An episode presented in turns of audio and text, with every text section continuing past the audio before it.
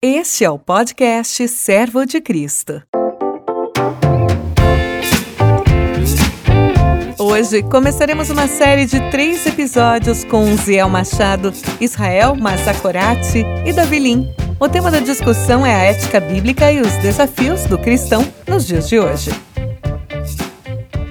Olá pessoal, bem-vindos a essa nova série de podcast do Seminário Servo de Cristo. É uma grande alegria poder compartilhar com vocês ah, aquelas conversas que nós temos nos corredores com os professores, aqueles papos fora de sala de aula, alguns de sala de aula também. Mas vocês sabem que no seminário a gente aprende em qualquer lugar. A gente aprende em sala de aula, a gente aprende no corredor, em alguns lugares, até no estacionamento, a gente aprende a ser mais paciente, a ser mais generoso, a manobrar melhor, a pensar teologia melhor, porque às vezes a teologia se torna um trânsito muito cheio. Aprender a manobrar é uma coisa boa. E falando em manobra, hoje a gente vai começar uma série de três encontros, três conversas relacionados à ética bíblica, que é esse desafio de viver o testemunho cristão numa época como a nossa, né? Como tornar o nosso testemunho fiel à Escritura e, ao mesmo tempo, pertinente ao mundo no qual nós vivemos. E eu tenho a alegria de poder conversar nessa série com dois cabeções, dois amigos queridos,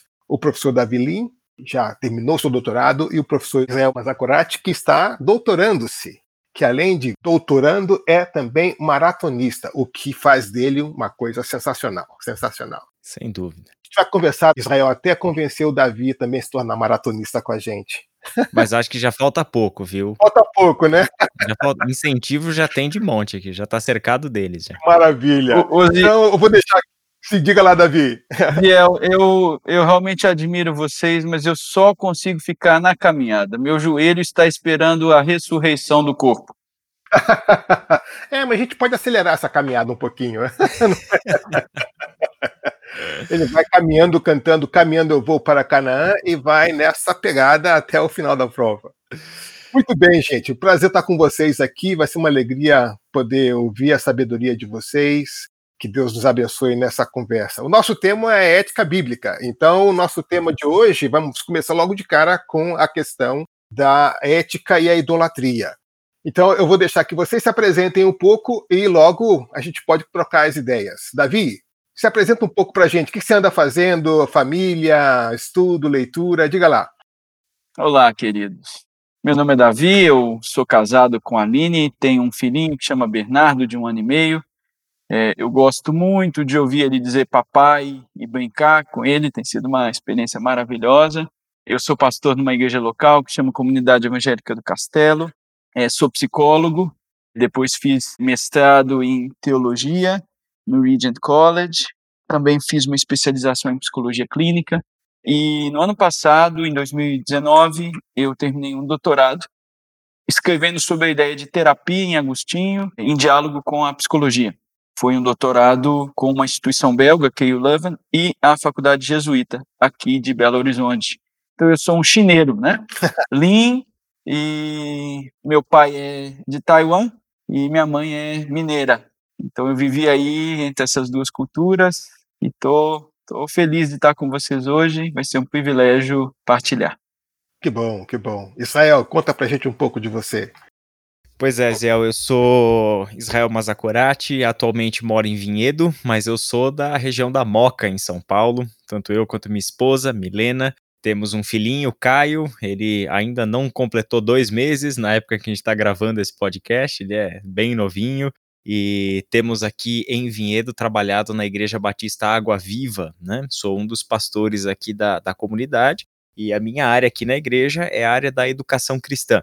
Uh, eu sou formado na Faculdade Teológica Batista de São Paulo, é, fiz a minha integralização de crédito na Universidade Metodista de São Paulo e fiz o meu mestrado em teologia com concentração em leitura e ensino da Bíblia na Escola Superior Teologia em São Leopoldo, no Rio Grande do Sul onde atualmente eu tenho feito também o meu doutorado. E agora no doutorado eu ousei migrar para uma outra área, sem abandonar a área bíblica, que eu estou trabalhando no doutorado com a teologia prática, né?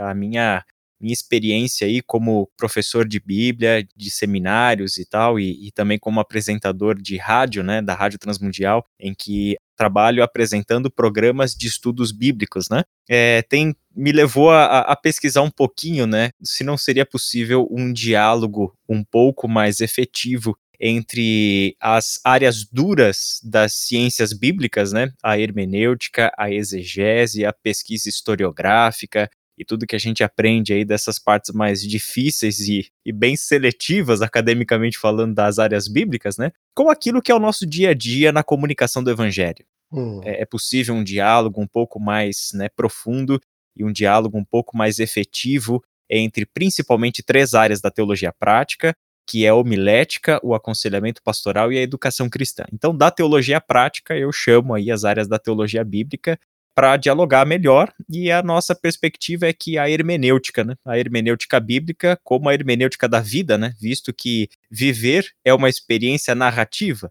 e a maior parte das escrituras chega a nós em narrativas, né, talvez ali a gente tenha esse ponto de convergência.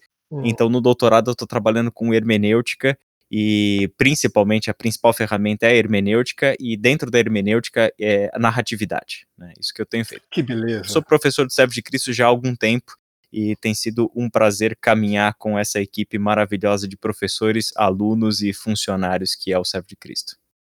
Que legal. Isso me dá uma deixa para convidar a todos que nos ouvem a que conheça um pouco mais nosso projeto pedagógico na escola, lá no Servo de Cristo. Todos vocês que têm interesse de estudar um pouco mais a Bíblia, você não precisa ter a sua vocação pastoral definida. O chamado é uma coisa que pode vir posteriormente, de formas variadas. O que é importante é que nós precisamos aprender a orar com, com os olhos abertos e manter a nossa Bíblia aberta. Então, queremos convidar vocês que conheçam o nosso projeto pedagógico, que tenham acesso a esses professores de nossa escola. Estamos lá para servir, encorajar você. Se você procurar, você vai encontrar algum tipo de curso que vai lhe fazer bem e que você vai poder encaixar na sua dinâmica pessoal de vida, podendo assim aprofundar a sua fé, o seu conhecimento bíblico e quem sabe, responder esse chamado vocacional que Deus tem para cada um de vocês que nos ouvem. Vamos para o nosso tema. Pensando em, nessa questão da ética e da idolatria, eu estava pensando no livro de Apocalipse, que é um livro marcado muito profundamente com essa dimensão da, da ética, né? um livro de discipulado, né? uma vez que sabemos como a história caminha, então como é que a gente vive hoje essa expectativa da esperança do novo céu, da nova terra, como é que isso implica para a gente? Bom, o novo céu, a nova terra, todavia, não está, mas os novos cidadãos já estão. Então, a nova criatura está aí, né? Então, uma dimensão dessa novidade já está acontecendo na história. E no Apocalipse a gente tem esse conflito litúrgico muito forte, né? A quem que a gente adora? Se é o cordeiro ou se é a besta. E essa adoração tem implicações éticas históricas importantes, porque a adoração da besta nos leva à construção de uma Babilônia, enquanto que a adoração ao Cordeiro nos leva a um outro projeto histórico que é a Nova Jerusalém. Então, como é que vocês fazem essa correlação entre a ética e essa idolatria presente nessa construção que faz com que defina a forma como os povos e as pessoas vivem? Como é que você relaciona esses dois temas de ética e idolatria? Só pular. Davi ou, ou, Israel primeiro? Quem que vai? Quer ah, começar, Davi? quiser pular. Sabe que Davi e Israel tem tudo a ver, né? Um é o rei e outro é o povo, então tá tudo certo. Bom, Zé, eu acho que primeiramente você começou citando aí o, o Apocalipse, né? Mas é interessante porque a gente nota que idolatria é um tema que perpassa toda a escritura. É um tema que a gente não tem como ignorar, né? E tendemos a ignorar a idolatria no seu aspecto mais central de toda a Bíblia. Porque, para muitos de nós, idolatria toca a, a vida religiosa das pessoas, né?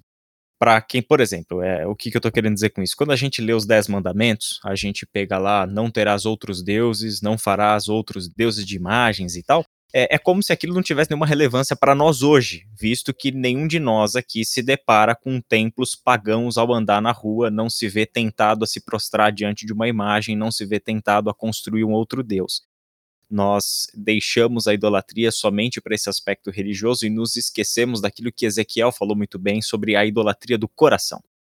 Né? Hum. O nosso coração é uma fábrica de ídolos. O nosso coração, ele o tempo todo está construindo ídolos, visto que o ser humano é um ser adorador. Ele é um ser criado e se expressa em adoração em tudo o que faz.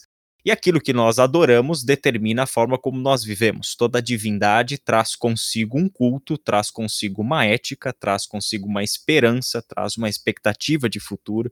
E, e nós somos norteados por esta esperança. A esperança é um dos elementos norteadores da nossa ação. Né? Então, esse é um ponto fundamental. Eu confesso aqui uma coisa bem particular minha, que esse assunto da idolatria, ele caiu que nem uma bomba na minha vida, e até incluí isso no meu curso de ética, não tratava desse assunto com os meus alunos de ética. Mas caiu como uma bomba quando eu estava fazendo uns estudos na primeira carta de João. E ao fazer uns estudos na primeira carta de João, vamos lendo todas aquelas coisas maravilhosas, é um texto lindo, né? E a última frase da primeira carta de João, um texto contemporâneo aí, né, de final de primeiro século, assim como o Apocalipse, é filhinhos, guardem-se dos ídolos, né? por que ele tocar num assunto que aparentemente é na carta toda ele não tocou? Por que hum. deixar para a última frase um assunto que não foi tratado abertamente ao longo de toda a carta?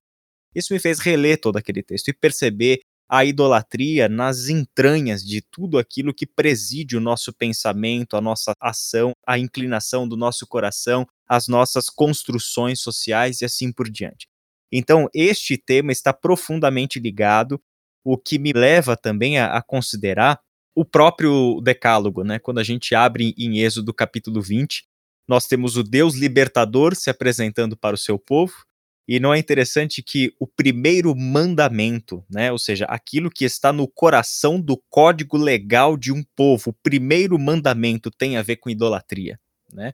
Primeiro uhum. e o hum. segundo mandamento abertamente ligados à idolatria. Então, no mesmo nível do não matarás está o não terás outros deuses. E aqui uhum. está um risco que nós tendemos a ignorar quando nós pensamos que a idolatria é somente uma questão religiosa, cerimonial e cultica, né? Hum. Davi.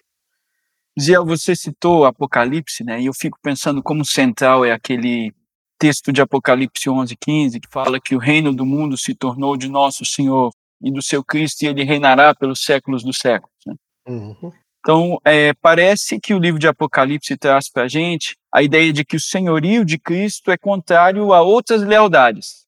Lealdade a César, lealdade a qualquer outro reino humano. Então, você tem uma visão imaginativa para a igreja como uma comunidade alternativa em conflito com os poderes, como um confronto profético com essas pretensões humanas de poder com essas uhum. ordens simbólicas que diferem do cordeiro que foi morto. Então, é, me parece que essa ideia de idolatria em Apocalipse, ela tem a ver com, com esse conceito da idolatria de que são coisas boas que o ser humano faz delas os seus bens últimos.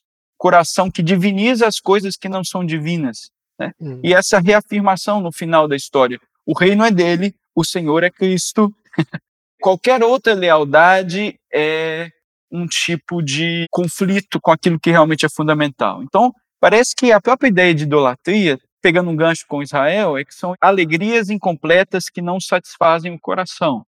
Algo hum. bom, mas que se transforma em algo supremo. Né? E hum. o testemunho bíblico é não. Não, não se faz isso. O reino é dele. Ele é o Senhor. Né? Yeah. Então, eu acho que tem uma dimensão também de que a gente começa a se parecer com aquilo que a gente reverencia. Hum. A gente se torna a imagem daquilo que a gente adora. A gente ama, confia, obedece os ídolos. Né? Fico pensando lá no Salmo 135, que fala: tem, mas não tem, né? Tem boca, mas não fala, tem olhos, mas não veem.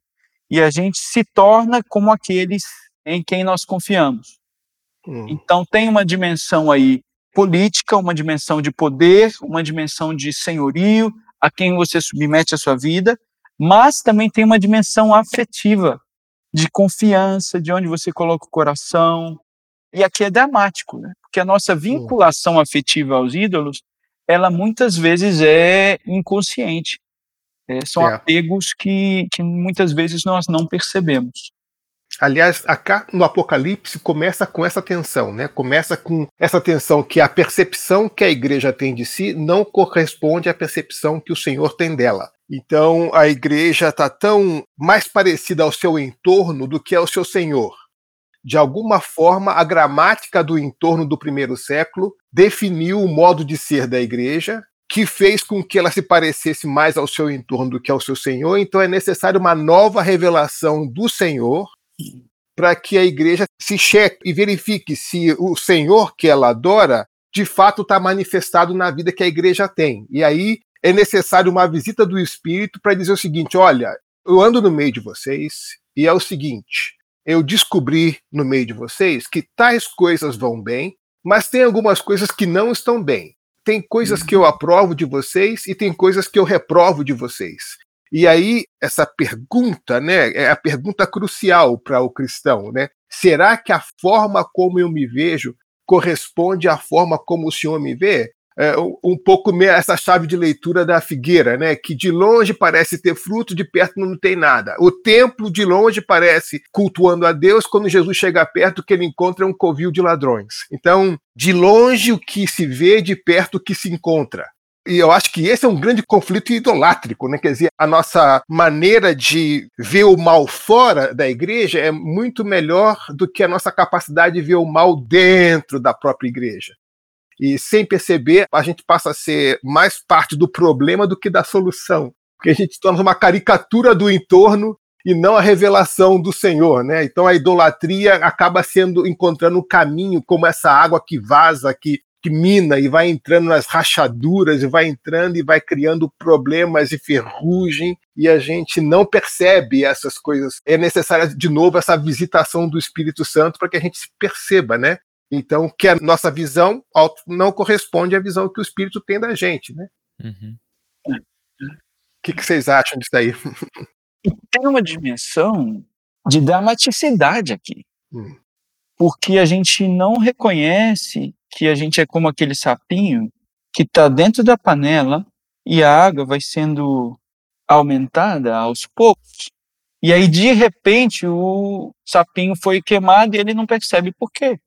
Eu acho que um, um personagem bíblico que fala muito disso é Salomão, né? Porque hum. ele é um cara que ama o Senhor e começa a amar a esposa do Egito, que ele pega lá, a hum. filha de Faraó, né? Hum. Então, é, e aí ele de repente continua amando o Senhor, mas ele faz o que Deuteronômio 17 diz para ele não fazer, que é acumular ouro, acumular cavalo, então, tem essa tensão na história de Salomão muito dura, porque a gente ama o Senhor, mas carrega dentro de nós as sementes da nossa própria destruição hum. de um modo não perceptivo. Né? E hum. todo o trabalho do Espírito Santo em nós é trazer uma percepção nova, é jogando luz nas nossas trevas. E hum. muitas vezes isso vai envolver um enorme sofrimento, e vai envolver o nosso ego que vai ser quebrado. Então, todo cristão é esse que precisa entrar lá naquela oração do Salmo 139, né? Vê se há em mim, Senhor, algum caminho mau e guia-me pelo caminho eterno, porque eu não estou vendo. Né? Hum. Então, é uma postura humilde que tira a gente da idolatria. Hum. Eu estava pensando aqui, enquanto vocês falavam, no texto de Paulo aos Efésios, no capítulo 5, a partir do versículo 15, em que ele quebra né, essa tendência nossa de nos amoldarmos ao nosso tempo, nos amoldarmos ao nosso entorno, porque ele coloca para nós como uma instrução perene a busca pela vontade de Deus. O Dietrich Bonhoeffer, no livro dele Ética, né, ele trabalha justamente com isso. A busca da ética cristã é uma busca pela vontade de Deus, é discernir a vontade de Deus, né? Então, Paulo escreveu assim: tenham cuidado com a maneira como vocês vivem, maneira como vocês vivem é exatamente a, a conduta, é a nossa ação no mundo. Daí a questão da ética, né? É, que não seja como insensatos, mas como sábios. Então existem duas formas de ser no mundo: hum. como insensato ou como sábio. Hum. Certo? Aproveitando ao máximo cada oportunidade, porque os dias são maus, uma constatação do uhum. seu entorno. Agora, uhum. não sejam insensatos, mas, ou seja, o que quebra a lógica da insensatez dos tempos maus onde estamos vivendo, né?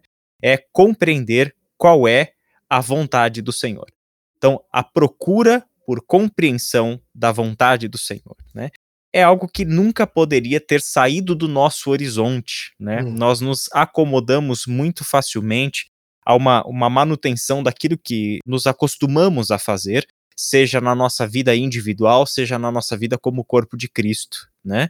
Uhum. Porque aonde que a idolatria ela se esconde, mas ao mesmo tempo se revela. São nos nossos hábitos. Quando nós lemos a, aquilo que as cartas das igrejas lá do Apocalipse mostram, são as práticas habituais daquelas igrejas. Então, quando nós olhamos para os nossos hábitos, nós descobrimos aonde os nossos ídolos estão alojados e quais aspectos da nossa vida os nossos ídolos estão conduzindo, dirigindo na nossa vida particular e na nossa vida comunitária não nos tornarmos conscientes disso é uma vida de insensatez. É. é uma vida de se acomodar a hábitos vindos de fora e não de hábitos criados a partir de uma mente transformada segundo a boa, perfeita e agradável vontade do Senhor.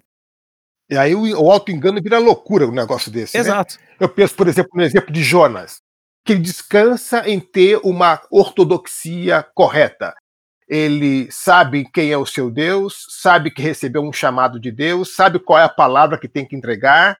Ele sabe tudo isso, mas no primeiro capítulo o que você vê é um profeta de Deus que dá as costas para Deus, tendo clareza do chamado, tendo clareza da mensagem, tendo clareza da tarefa. Mas a, a sua, talvez os dois grandes inimigos para a ética de Jonas seja uma autoimagem de profeta exitoso e essa questão do nacionalismo dele, né? A sua uhum. ideologia uhum. e a sua autoimagem, né? Então ele isso leva a tal ponto que ele prefere morrer do que obedecer. Ele, ele diz para os caras: olha, se vocês me jogarem no mar aí, esse, esse trem fica tranquilo.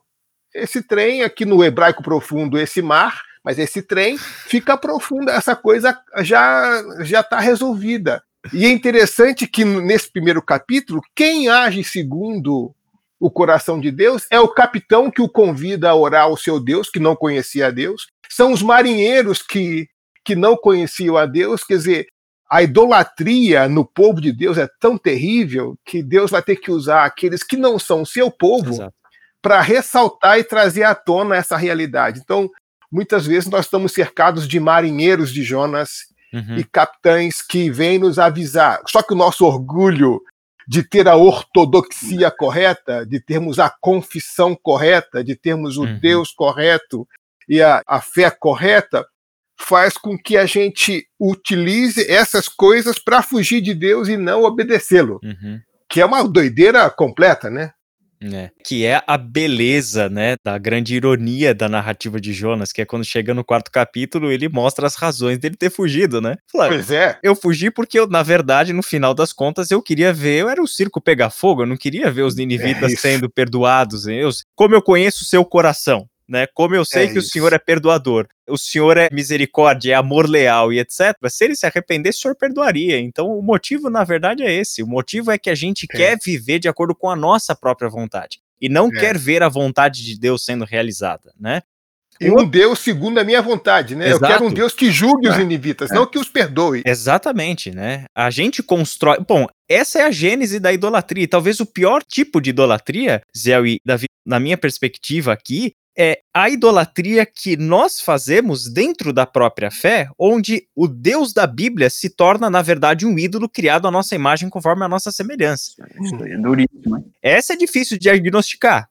Essa é complicada, claro, é, né? É, Por quê? É. Porque nós estamos convencidos de que aquilo é o Deus da Bíblia. Só que na verdade é um Deus de Jonas, é um Deus criado para punir, para detonar tudo, quando nós não queremos a misericórdia de Deus para um determinado povo, um determinado grupo, como era aquele caso, né?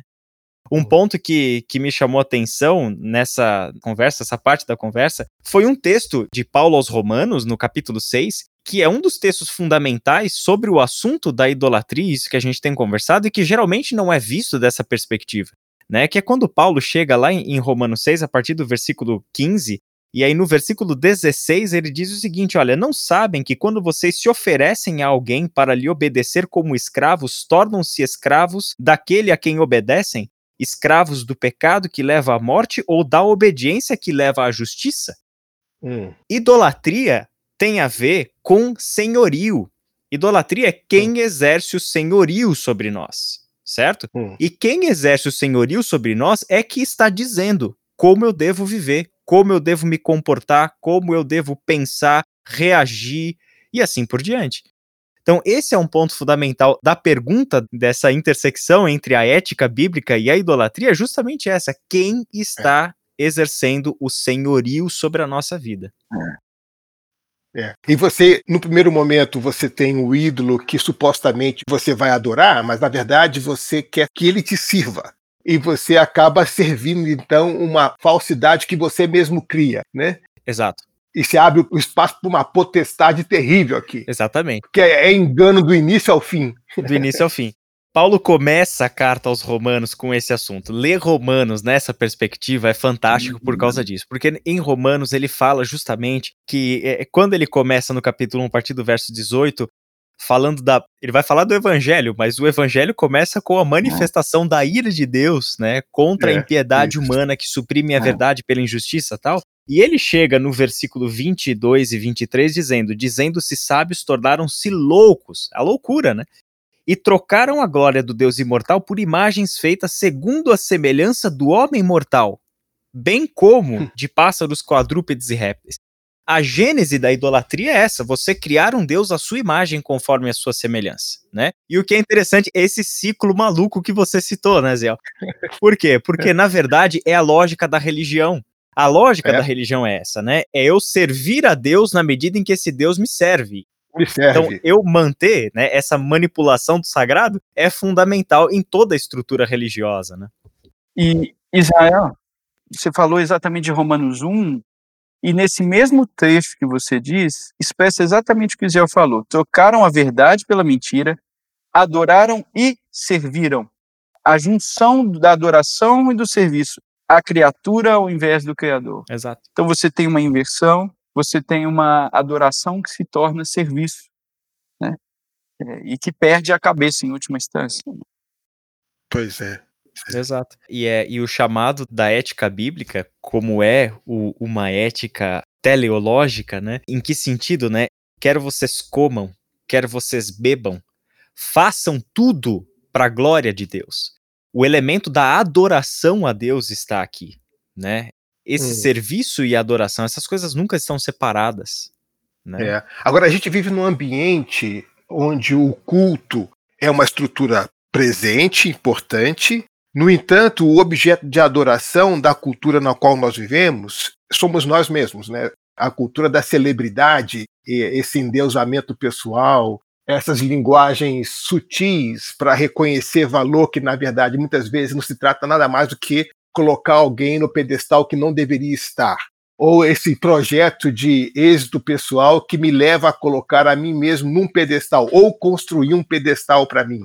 Então, essa cultura de celebridade acaba buscando o respaldo bíblico, teológico, para justificar-se. Né? Uhum. Né? E aí a ética bíblica se torna uma ética não bíblica nesse caso, porque ela prescinde dessa confrontação que a Bíblia faz. Né? Então, essa palavra que é a palavra do Espírito, e o Espírito é o Espírito da palavra, e toda vez que a gente desassocia essas duas coisas, a gente cai num buraco enorme, uhum. porque é muito perigoso. Né? Essa palavra que fala e é suficiente, fala em cada geração e, e revela, né? e separa essa alma do Espírito, essa espada de dois gumes que nos confronta o tempo todo com essa coisa, né? esse espelho. Quer dizer, o Narciso gosta de olhar no espelho, né? O crente tem que olhar na Bíblia, porque a Bíblia revela uma imagem da gente. É um espelho mais seguro. Melhor você olhar para a Bíblia do que olhar para o espelho, eu diria assim. Você não se assusta com o que vê, mas vai se assustar com o que vai descobrir. Pois é. E você está colocando o coração da nossa vida afetiva. Ou é o amor a Deus, ou é o amor a nós mesmos. Narciso ou a Bíblia. Né?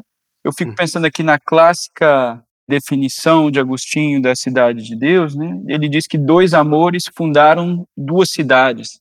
Uma ao amor próprio, que leva ao desprezo de Deus, e a outra a cidade celestial, que leva ao desprezo de si próprio. Né? Uma gloria em si mesma e a outra gloria em Deus. Né? Uma busca a glória dos homens e outra a glória de Deus. Então, a gente precisa lembrar que a idolatria do nosso tempo é reflexo da nossa vida afetiva. Hum. E é a nossa vida afetiva, amores desordenados, que geram idolatria, que levam a todo tipo de ideologia. Uhum. Então a gente tem uma conexão clara entre sujeito, pessoa, e a ordem social desordenada do nosso tempo. As coisas nascem no coração, não necessariamente no cérebro, né? Quer dizer, o cérebro é alimentado por aquilo que é gestado no coração, né? Sim, sim. E aí toda essa ideia que o Israel trouxe, tentando complementar Israel, da gente discernir a vontade de Deus, esse discernimento vem junto com o discernimento do nosso coração e o discernimento da nossa cultura. Né? Então, qual é a narrativa que a gente mesmo criou para nós mesmos? A gente precisa entender isso. Né? Qual foi o meu lugar na minha família? Que tipo de história me foi dada? É uma história de êxito? Meu lugar é de ter que produzir, por exemplo? Né? Então, isso provavelmente vai ser um ídolo no seu coração. Né? E qual é o ídolo da nossa cultura? Então, fazer uma exegese cultural, uhum. isso é fundamental. Então, a nossa, o discernimento da vontade de Deus não acontece no vácuo. Ele é encarnado uhum. na nossa história pessoal e na história da nossa cultura. Exato. Daí o Apocalipse com o livro de discipulado, né? Que as pessoas não pensam nisso. Mas o grande livro de discipulado é o Apocalipse, ou seja, como é que a realidade não vista determina a forma como eu vivo na realidade vista. Uhum. Não é? Uhum essa compreensão é fantástica, né? Quando a gente percebe o Apocalipse como se Deus estivesse ali abrindo para a gente contemplar uma janela da eternidade, né? Eu lembro que quando a gente vê Apocalipse, a gente lembra daquela linguagem de Paulo em Efésios, capítulo. Ah, não, na verdade, em várias partes de Efésios, quando ele fala de estarmos assentados nas regiões celestiais em Cristo. Isso, né? isso. É, ou seja, a nossa tarefa como igreja nada mais é do que materializar algo que na nossa esperança já é concreto, já é a realidade. Hum, então, hum, quando hum. somos chamados, né, a lutar, a colocar todo o nosso esforço para preservar a unidade do espírito pelo vínculo da paz, nada mais estamos sendo chamados do que para materializar uma unidade que é do espírito, que já é real, pois que é. já é perfeita já é e absoluta. Né? Maravilha. Já foi conquistada, né? Exato. Essa é a ideia da igreja como uma embaixada, né? Se eu vou buscar um, um visto para fazer uma visita à Rússia, que eu quero tomar minha vacina contra o Covid, a vacina russa, fazer um coquetel de vacinas. Quando eu chego lá na embaixada para pegar o meu visto, eu percebo que há uma arte exposta distinta da arte que eu estou habituada. Eu percebo que as pessoas falam um outro idioma que é diferente do meu. Ou seja, que idioma é esse? Que cultura é essa? Não, não, é porque aqui os homens se beijam, inclusive, quando se encontram. Bom, aqui eu estou vendo hábitos diferentes, línguas diferentes, uma arte diferente. O que é isso? Não, isso é realidade no país para onde você vai. Já é realidade na Rússia isso, e aqui é uma embaixada russa, então você está é. vendo a cultura da Rússia manifesta aqui. Então, quando as pessoas entram na igreja, qual é a cultura que elas veem, né? Quer dizer, a cultura do reino, que já é realidade, não, aqui nós vivemos de acordo com os valores desse uhum. reino. Então a gente fala desse jeito, a gente canta desse jeito, a gente acolhe desse jeito, a gente abraça desse jeito, a gente trata as pessoas desse jeito, porque isso já é aquilo conquistado por Cristo. Esse já é o reino de Deus, é a igreja é. como uma embaixada, onde as pessoas entram e logo de cara tem que perceber que entrou num lugar diferente. Exato. Teve um teólogo brasileiro que não faz parte do panteão permitido pelo nosso, né, maioria dos nossos evangélicos, que foi Rubem Alves, né? E, e Rubem Alves, num texto antigo dele, ele disse o seguinte: que a esperança cristã é ouvir no presente uma música que toca do futuro. Hum. Mas o que é interessante nisso é que essa música é diferente de tudo aquilo que a gente já ouviu. Então, hum. qual que é a loucura da fé? A loucura da fé é que quando a gente ouve essa música que toca do futuro hoje, a gente começa a dançar uma coisa que nunca ninguém dançou. Hum. E aquilo você vai parecer um maluco lá no meio do povo, que ouve e dança a música que está ouvindo no presente, mas nós estamos sendo chamados para ouvir essa música do futuro, né? Isso é, é a esperança, né? A, a esperança ah. é ouvir essa música e dançar no presente a música que toca do futuro, né? E, como bons evangélicos, convidar quem está vendo a dançar com a gente, né? Exatamente. Vem para a festa, né? entra nessa festa. A gente não vai dançar sozinho, a gente Exatamente. quer dançar com muito mais gente, né? Sair para convidar as pessoas para esse baile. Sim. E que imagem linda você trouxe, Israel. É bonito isso, né? Eu acho que isso precisa ficar forte na gente, né? É. Uma música que toca do futuro, invade o nosso presente, chama a gente para dançar. É. E eu é. fico pensando, tanto que na nossa cultura a gente vive esse presentismo, que é o império do presente. A gente tem pouquíssima visão de futuro. Exato. Antigamente a gente tinha aquelas máquinas analógicas que a gente revelava as nossas fotos e a gente tinha que esperar para o filme ser revelado por vários dias. Hoje não é instantâneo. E é engraçado porque a palavra é revelação, uhum. né? É, é, é, revelação que vem do futuro, né? É, é a unção da Kodak. É isso aí. Então a gente já tira a foto hoje, mas vai ser revelado lá. E, é. e, essa é dimensão do futuro que invade o presente. Tão interessante isso, porque o futuro, que para a gente costuma ser fonte de ansiedade, uhum. na verdade, o futuro não é mais agora a fonte de ansiedade, mas é uma referência para a ética do presente.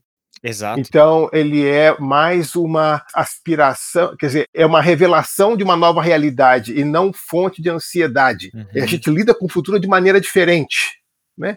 Exato. E assim, a gente tem toda, toda uma, uma história interpretativa do Apocalipse que gerou mais terror, medo e ansiedade do que orientação né? É, claro. E isso é um ponto fundamental para a nossa fé, para a fé bíblica e é. para a ética bíblica. Por quê? Porque a nossa ética não é fundamentada somente, exclusivamente, nas coisas que vieram do passado para hoje, mas ela é fundamentada em grande parte pelas nossas expectativas de futuro, como você bem citou. É, Paul Ricoeur, que foi um importante filósofo francês, e pensava dentro de categorias bíblicas, né? Ele era um protestante. Ele trabalhou um conceito chamado de identidade prospectiva. A ideia é a seguinte: a nossa identidade não é formada apenas pelos valores, narrativas daquilo que já vivemos, mas a identidade pessoal e de um povo, ela é formada pela esperança de futuro que ela tem. Então não hum. é à hum. toa que o Deus da Bíblia é o Deus da promessa. Hum. É o Deus que se revela como dos antepassados, de Abraão, de Isaac e de Jacó, mas é um Deus que move o seu povo na história pela promessa. É. Né? E quando a gente perde perspectiva a isso, a gente tem um apego idolátrico ao presente. Exato, exato. Porque o presente se torna a única referência para nossa identidade como povo. O presente e o passado, né? E o passado, é. Porque a gente quer voltar é. para trás, né? Isso. Lembra do povo do Egito? E a própria descrição de Jesus, né? É. No início do Apocalipse é o que era, que é e o que há de vir. Exato. Isso, isso, isso. E isso é lindo, Davi, porque assim, o verbo muda, né? É legal isso, né? Porque é o que era, é o que é e não é o que será, mas é o que está vindo é. ao nosso encontro. É, é o que está isso. vindo, né? Do ser pro vir. É, é o Deus que vem ao nosso encontro. Essa é a boa nova, né, gente? Exato. Que coisa mais linda é. isso, né? É. E, e, quando a gente lê o Apocalipse dessa perspectiva, dessa relação de como ele nos mostra ética e idolatria, como é lindo a gente pegar lá no final aquela visão da Nova Jerusalém, a cidade que não tem mais templo, a cidade que não precisa do sol, né? É a cidade onde já não há mais choro, não há mais dor, não há mais lágrimas, porque a antiga ordem já passou, essas coisas tal. Qual é o convite do Apocalipse? Não é apenas cruzar os braços e esperar o dia chegar, mas o convite do Apocalipse é: se existe no meu horizonte a cidade onde já não há mais lágrimas, é Deus me chamando para enxugar lágrimas hoje. Isso. Se existe isso. no meu horizonte a cidade da cura, então é Deus me chamando para levar cura hoje. Essa é a uhum. dimensão uhum. da ética movida por uma esperança, né? A certeza de que o Senhor da história verdadeiramente triunfou, venceu e a sua cidade desceu, adornada como uma noiva dos céus. Não é a cidade que nós construímos, é a cidade que Não. desceu né? Isso. Então essa dimensão é fundamental para que a gente discuta e pense de fato uma ética bíblica cristã que rompa realmente, né? E que faça com a gente hoje o que Paulo agradece a Deus ter acontecido com os Tessalonicenses, 1 hum. Tessalonicenses 1:9. Vocês abandonaram os ídolos para servirem ao Deus vivo e verdadeiro. Exatamente o que a gente está hum. precisando ver acontecer, né? Hoje, hoje, hoje. Gente, à medida que nosso tempo vai se aproximando do final desse primeiro episódio, pensando em termos de literatura, o que, que vocês podem sugerir para quem nos escuta, para conseguir pensando essas ideias brilhantes que vocês compartilharam com a gente? Que tipo, qual livro vocês indicariam para as pessoas que nos ouvem sobre esse tema?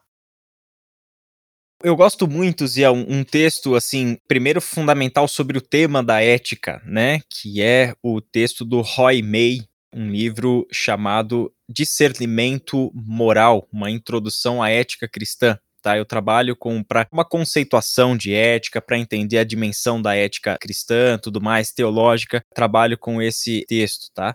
Também gosto muito de ética de Dietrich Bonhoeffer, né? Ética dele é a sua teologia, né? Uma vez eu conversava com o professor Stefan Kirchner sobre isso e ele falava interessante porque na ética você tem a teologia do Bonhoeffer, né? Então é, é esse livro isso. eu acho fantástico. E desse diálogo entre a ética e a idolatria, eu gosto muito, para uma boa conceituação de idolatria, eu gosto muito do texto Deuses Falsos, do Timothy Keller, um texto bem fácil aí para o grande público aí ter acesso, né? Também recomendo essa obra aí. Que legal, obrigado. Davi, alguma sugestão? Ah, eu também concordo que o Deuses Falsos é uma obra simples, pastoral, acessível de um dos grandes pastores da nossa geração, que é o Tim Keller. Agora, uma visão mais fundamentada em termos de ética de Novo Testamento e as suas aplicações para temas específicos. Para mim, o Richard Hayes, do The Moral Vision of the New Testament, esse texto só tem em inglês, a visão moral do Novo Testamento, ele começa falando de Novo Testamento, usa as lentes de comunidade, cruz e nova criação, e termina com temas contemporâneos. Ele vai falar de aborto, de homossexualidade, de conflito étnico, de violência. Então, ele consegue fazer um trabalho em que ele sobe e aterriza muito bem. Que legal. É, é um livro bem acadêmico. Que legal. Obviamente, eu, como agostiniano, nesses dias de pandemia, fiquei totalmente vidrado em A Cidade de Deus. No doutorado eu trabalhei confissões, mas A Cidade de Deus, inclusive escrevi recentemente sobre a ideia de como a idolatria se torna ideologia em Cidade de Deus e a violência que vem disso. Né? Então, todo o povo é reunido a partir dos objetos de seu amor e reflete a sua vida afetiva. E ele, então, nos dá essa visão bem clara de que a gente vive na esperança da cidade de Deus, da sua completude, mas ao mesmo tempo é chamado a rejeitar os ídolos da cidade dos homens e lutar para que a nossa vida afetiva se reflita essa esperança. Então, para mim, A Cidade de Deus é um livro clássico, em uma época como a nossa, uma época hum. em que a sociedade está ruindo, o narcisismo está acabando com a sociedade ocidental, e ele escreve em resposta ao saque de Roma de 410. Então, ele diz assim: olha, esse mundo está acabando, nós vamos precisar reinventar esse mundo, nós vamos precisar de lembrar de que cidade a gente faz parte. Uhum. Olha só. Eu acho que é um livro clássico sobre idolatria, sobre. Muito pertinente para esse nosso momento agora, pós-pandemia, né? Completamente pertinente. Completamente. Muito bom. Muito jóia. E o desafio, né, gente? De fazer com que a gente aprenda a discernir os ídolos do coração, da nossa cultura, não olhando para o espelho, mas olhando para as escrituras. É. Pensando nas raízes bíblicas da questão ética, a minha sugestão seria Povo, Terra e Deus, do Christopher Wright, que trabalha essa relação da relevância da ética do Antigo Testamento para a sociedade de hoje. Sobretudo para uma sociedade onde, às vezes, a maneira como nós vivemos a nossa fé cristã esvazia o nosso discurso ético, não considerando a implicação moral e ética da nossa fé. Pessoal, o tempo está acabando desse primeiro episódio. Nós vamos continuar em mais dois episódios, conversando com essa gente brilhante aqui. Quero uma vez mais convidar vocês que nos ouvem, que gostaria de seguir avançando nos seus estudos bíblicos, dizer que a nossa escola tem uma grande alegria em recebê-los, é, que será um privilégio poder ser parte desse processo de caminhar com você nessa jornada da reflexão bíblica. Nós temos algumas opções de cursos, cursos para a área da liderança cristã, curso do Ministério Pastoral, tem o curso do DEMIN para os pastores que já estão caminhando um pouquinho de tempo, o curso de missões, são várias modalidades de curso, além dos cursos intensivos que nós temos também. Vai ser um prazer receber você em nossa escola. Então, pedimos que faça contato, procure a gente. Foi um prazer ter vocês conosco nesse primeiro episódio. Nós vamos continuar, esperamos que vocês continuem com a gente também. Um grande abraço. Obrigado, Davi. Obrigado, Israel. Deus abençoe a todos que nos ouvem. Um abração. Amém. Deus abençoe. Até, querido.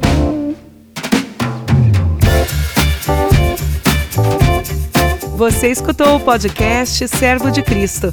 Para mais informações, acesse o site www.servodecristo.org.br.